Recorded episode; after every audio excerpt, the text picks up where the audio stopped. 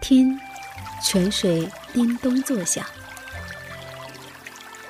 听，灵岩寺里钟鼓瑟瑟；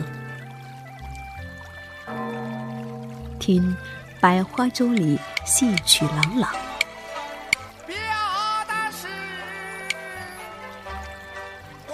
听，芙蓉街上人头攒动。听见济南，听见济南，听见最好的时光。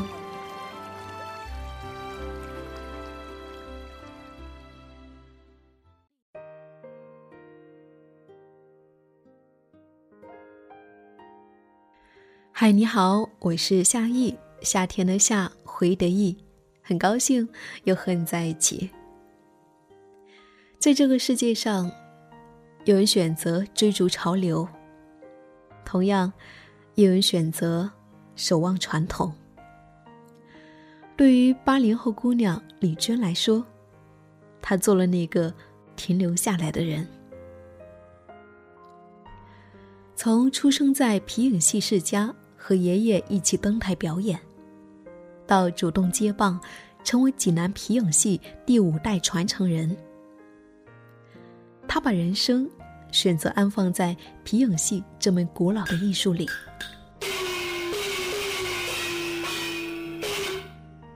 猪八戒，你休要逃走！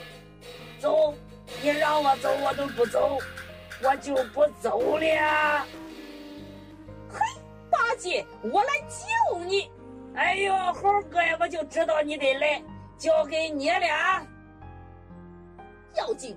马上释放师傅，不放师傅，我让你死在今天！哈哈哈猴头，今天我要你刀下丧命看刀！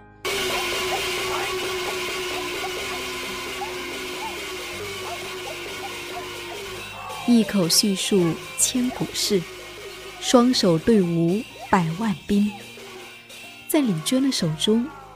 皮影戏不再只有传统的一面，它有了更多契合当下的表达。而李娟也带着济南皮影戏走进了校园，走进了剧院，走出了国门，走到了网络上。李娟说：“我爱死了这门艺术，这一辈子都不够我去爱。”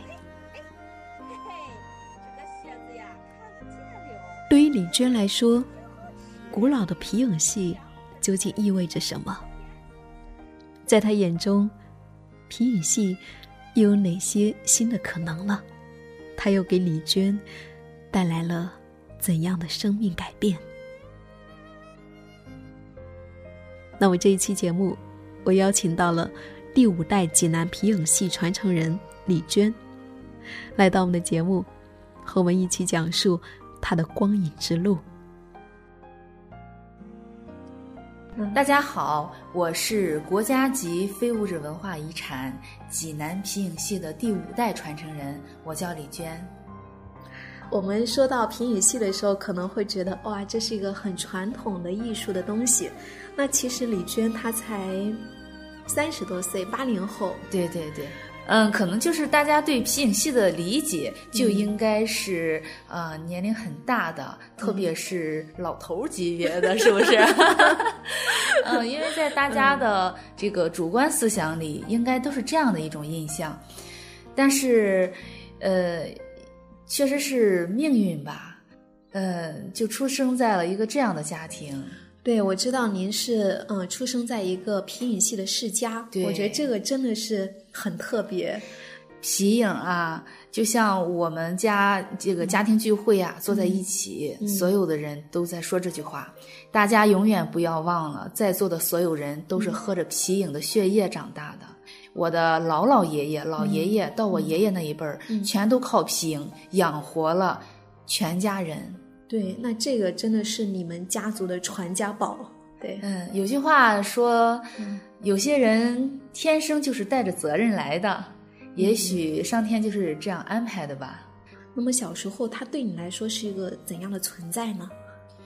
在小的时候，我对皮影的理解呢是非常神奇的，呃，因为这个皮影平常拿着是一种感觉，嗯透过灯光，通过白布看到的影又是另一种感觉。对，特别是爷爷，他呢平常生活中啊就是一个慈祥的爷爷，嗯但是在舞台上，他就立马变了一个人。嗯他的这个精神状态，应该说是非常神奇。因为爷爷随便这个张嘴配音，说上几句话，唱上几句，嗯观众就会给很多的笑声和掌声，所以当时给我很多感动。嗯我觉着爷爷特别的了不起，也确实是我人生的榜样。所以，我小的时候，嗯。爷爷呢对我有一些要求，比方说在绘画的基础上，嗯。啊，每天都要画画，嗯。呃，要练习剪纸，啊，还要剪一些侧面的剪影，嗯。这都是皮影的风格。对，其实我觉得他就是在你很小的时候，他就有意识在在培养你成为一名这个皮影的艺人，感觉就是。他觉得就是教育孩子就应该不要荒废时光，就要干正经事。嗯他觉得跟皮影有关系的事情就是正经事。但是他又不让你干啊，跟后来又说不让你以后做，这对真的很矛盾。嗯，像这种矛盾呢，嗯主要源于嗯因为爷爷呢，他觉得他这一辈子干皮影特别的辛苦。可能是因为他所处的时代，就是那时候刚好是皮影戏没那么，呃盛行的时代，然后就是遭遇了这种可能就是比较没落的一个时期吧。，对，嗯他是统一的，都觉得现在皮影啊不好干了。那个后代呢喜欢看，喜欢跟着演一演，嗯呃，但是呢不能把这个当以后的职业。嗯，因为他觉得没有出路。对、嗯他就是担心下一代就更难混了。嗯那我肯定是没有想过以后会干皮影。嗯呃，直到我大学毕业刚刚开始，就是选择到底应该干什么工作的时候，嗯我还是在考虑，呃，去做一名什么样的老师，嗯或者是自己开一个儿童英语幼教机构。就是皮影啊突然就把我的梦想转变了，就是后来发生了一个事情，是吗？因为正好我刚刚大学毕业实习的时候，嗯呃，济南皮影就被评为了国家级非物质文化遗产项目。嗯，就国家爷开始重视了。爷爷就被评为国家级代表性传承人。嗯呃，从那开始，政府特别的重视嗯啊，我们的保护单位济南市文化馆、济南市非遗保护中心，嗯呃，做了大量的宣传工作，嗯就突然多了很多演出。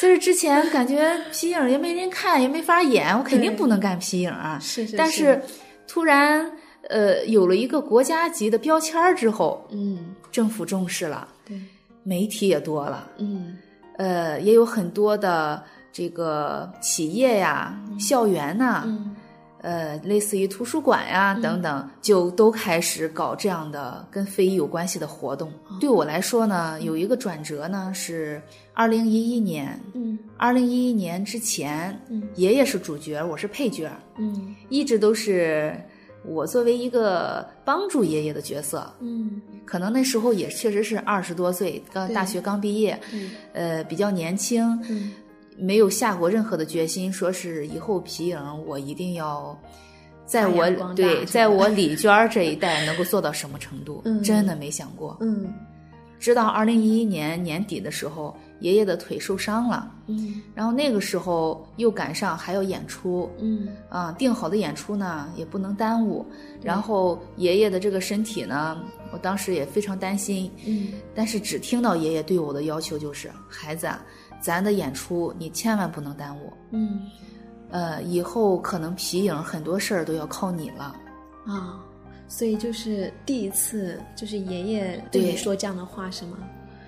爷爷从来没有说把任何的担子和责任放在我肩上。嗯从那一刻，我就听到爷爷非常的认真，拉着我的手去跟我聊这些话的时候，嗯我就突然明白了，如果爷爷从此，啊、因为身体不好而不能演出的话，我应该怎么办？嗯，对，你就开始思考这个问题。，对，通过那件事，爷爷跟我聊完了之后，我好几天也没有入睡。嗯，就好像是对自己的人生做了一个非常大的决定，因为像这样的一个决定是要有很大的勇气的。对，我觉得特别难。那个时候我根本是不挣钱的，二零零七年到二零一一年是四年的时间，嗯四年的时间我没有得到什么收益。嗯，一直都是公益演出。对，嗯有了一些光荣，就像你们这样，这个对我们的采访、媒体的采访还不少。嗯要是说通过皮影嗯有收入嗯吃饭那个生活的话，嗯。那简直 可能大家都想象不到，真的就是，嗯，爷爷拿出他的工资来，嗯。我们来生活，坚持了那些年。嗯。所以就在那种情况下，如果要是皮影一直这样下去的话，嗯。我又放弃了我的梦想，可能我真的有遗憾。嗯，因为趁着年轻没有做自己真正想做的事情，对，但是我觉得皮影我又放不下，所以当时真的很矛盾。嗯直到爷爷摔倒的那一刻，我就发现，如果我不去完成爷爷的心愿，去延续济南皮影的话，那可能真的济南皮影就没有人演了。接着就二零一二年的时候，我有一场演出，嗯。观众呢又给了我更大的信心。有一个观众呢看完了演出之后，非常激动地跑到后台，嗯。跟我说：“呃，我不知道用什么方式去支持你，但是我要亲口过来跟你讲，我希望你能够把皮影传承下去，世世代代的传承下去。我想让我的儿子、我的孙子、我的重孙子有机会都能看得上像这样的皮影戏。”当时我听到这样的话，那简直是莫大的鼓励了。因为我一直对皮影的这个未来的定位很迷茫，呃，观众喜欢不喜欢是一方面儿，呃，关键是这个市场真的很难做。但是我没想到，我演出结束之后，观众那么喜欢，对，然后他对我的这样的一些语言呢，我觉得真的要比这场我挣了多少钱宝贵的多。嗯，所以这是不是你就是下定决心要做好皮影的一个，就是后来有一些心理的转变呢？是，呃，因为爷爷摔倒的时候啊，嗯嗯，那个紧接着他出院了，然后我就去完成爷爷当时、呃答应好的演出，嗯然后我的演出呢在电视里播放了。嗯播放的时候呢，爷爷热泪盈眶，因为这个爷爷呢从来没有当观众看过自己的孩子表演，哦，这是他第一次。对他第一次在电视机前看到自己的后代完完整整的表演了一场比较完美的皮影戏，嗯。所以爷爷很激动，嗯。他就说：“孩子呀，你立起来了。”那济南话立起来叫什么？就是你能你要把这件事情能顶得起来，嗯。叫立住了。啊嗯就是在我犹犹豫豫的时候，确实是艺术给了我信心，并不是挣钱给了我信心。嗯，还有这种观众对你的这种鼓励。嗯所以说我才发现，我们家的这门艺术被很多人喜欢。嗯我们家的这门艺术如果丢了，那也许我就是罪人。我就真有这种感觉了。是吗？就是感觉自己就是不做这件事情不行了。对，嗯所以从那个时候开始，我才坚定了自己这一辈子一定要把皮影干出个样来。哦，就这个时候开始。对，那其实我很想知道你之前最大的梦想是什么？如果要是不做皮影的话，我一定要做一名好老师。哦，但其实我觉得现在你通过皮影戏也在做一名好老师。确实是，其实皮影呢，正好呢也是需要传承和教学的。对，我现在也对这个皮影的教学呢做一些课件，嗯呃，出教材，嗯然后针对学生的一些爱好做一些皮影的课程。嗯所以也算是实现了自己的梦想。对呀、我觉得你只是说，嗯、对你只是在皮影这条线上，我觉得你还是实现了自己的那个愿望和梦想的，对，是吧？嗯，所以呢，我认为没有走错，嗯又能够把家里的这个艺术呢传承下来，嗯，又能够呃实现自己当老师的梦想。对呀、目前来说呢，是又是并存的，嗯而且呢得到了社会的认可。嗯。其实皮影戏的话，它有两千多年的历史，对，嗯，我觉得它真的是在历史当中就是很有活力的，能够一直流传到现在。然后我觉得在你身上也看到了一种，就是你给它注入很多新的活力的一面。我看你做了很多的各种创新，我想知道你就当初是怎么去设想这种皮影戏的未来，包括你给他做了那么多这些事情，我觉得这个真的很了不起。嗯，可能你们觉得这些创新还觉着蛮有意思，对，但是要我说，其实皮影啊，真的还是目前没有跟得上时代的发展。呃，哦因为皮影啊是电视和电影的鼻祖，哦，我们的这个表演形式呢就是一个平面，嗯，皮影人物呢就是侧面的，对，就是很多的艺术表现形式呢真的很难展现。嗯因为我生活在八零后的一个生活环境下，嗯。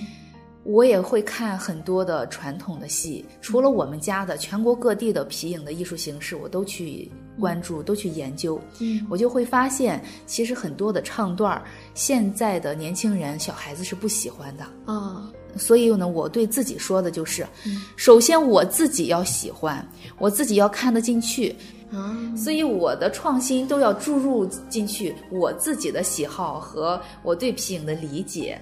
所以皮影戏的创新，我都去围绕着年轻人和小朋友的一些呃喜好去做。起初呢，先进小学的时候，我就要问小朋友：如果你们想当一名皮影戏的小演员，你们希望扮演谁？嗯然后呢，那个用皮影做出来之后，演一个什么故事？嗯啊，通过这样的一些交流，我会发现，可能年龄小一点的低年级的小朋友啊，嗯，喜欢呃动画片儿的内容，比如说佩奇，对，所以呢，我们就可以去融合皮影动画。所以呢，给学校里就开始开展类似于皮影动画的这个故事内容。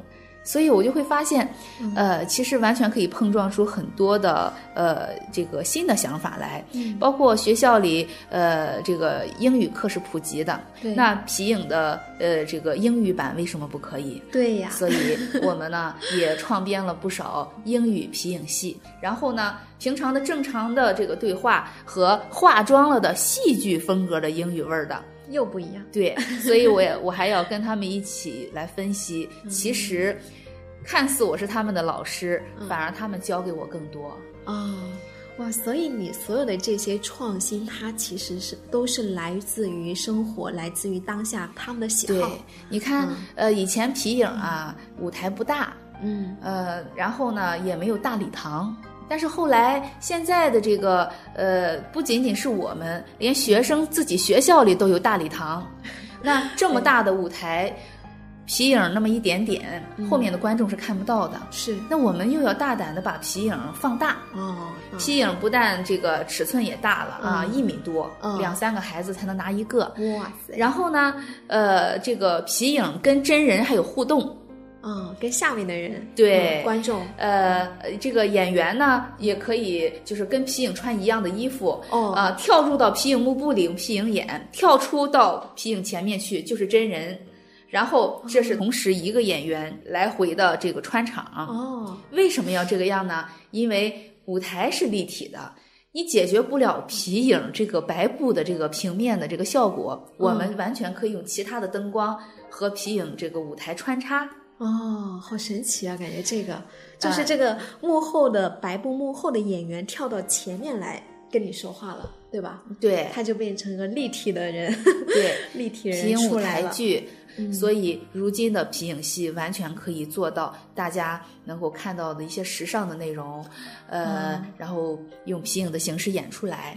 虽然皮影还有很多的局限性，但是这种艺术形式皮影已经尽量的去紧跟时代的发展了。对对对，我觉得你做的这些尝试，我觉得真的都是很接地气。对我完全是因为我的传承是作为演员也好，观众也好，他去喜欢。嗯小演员因为有了这样的舞台啊，皮影舞台也放大了，皮影的影人也放大了，嗯然后效果特别好，嗯他们会更喜欢皮影，嗯，说不定他以后长大了会嗯继续坚持着去传承。对他可能就会成为未来的传承人。从小给孩子种下一颗喜欢皮影的种子，嗯，以后才有可能去开更多的皮影的花。对，就像你一样，你爷爷我就给你种下了一个皮影的种子，现在开花了。对啊，你自己就是一个很好的例子。真的，我觉得这种艺术它。它给人的这种熏陶，给人的这种影响，可能就是伴随终生的。那其实我觉得你做的所有，可能都是指向一个核心。作为传承人，嗯不仅仅是代表自己，嗯就像我做皮影，我代表的不是我们家，也不仅仅是济南，是中国皮影。我这些年通过做皮影，不断的去发现光影艺术的美。嗯我真的觉得，这辈子可能爱皮影都爱不够的感觉。哇，嗯，所以，嗯，我希望用这样的一种光影艺术，去传播这个中国传统味道的美。这些年，我跟着我们政府，嗯，去做国与国之间的交流。我出国很多次，嗯呃，我自己带着皮影舞台，带着皮影道具，现场配音、现场表演，与国外的朋友去互动的时候，他们也给我们很多的感动。我从来都不允许自己生病，啊我从来都不允许自己有任何的身体不适影响这场演出的效果。演出是最重要的。对，所以就说谁没有头疼脑热的时候，对，我也有嗓子喊哑了，但是我在舞台上还是极力的用最好的这个声音状态去给观众表现。嗯我认为我所传达的每一分钟都应该让观众知道，皮影是最美的。就是你会有一种非常大的责任感在里面，是吗？对，嗯，因为我爷爷也跟我说，孩子呀，走一个地方要打一场胜仗，不打无准备之战。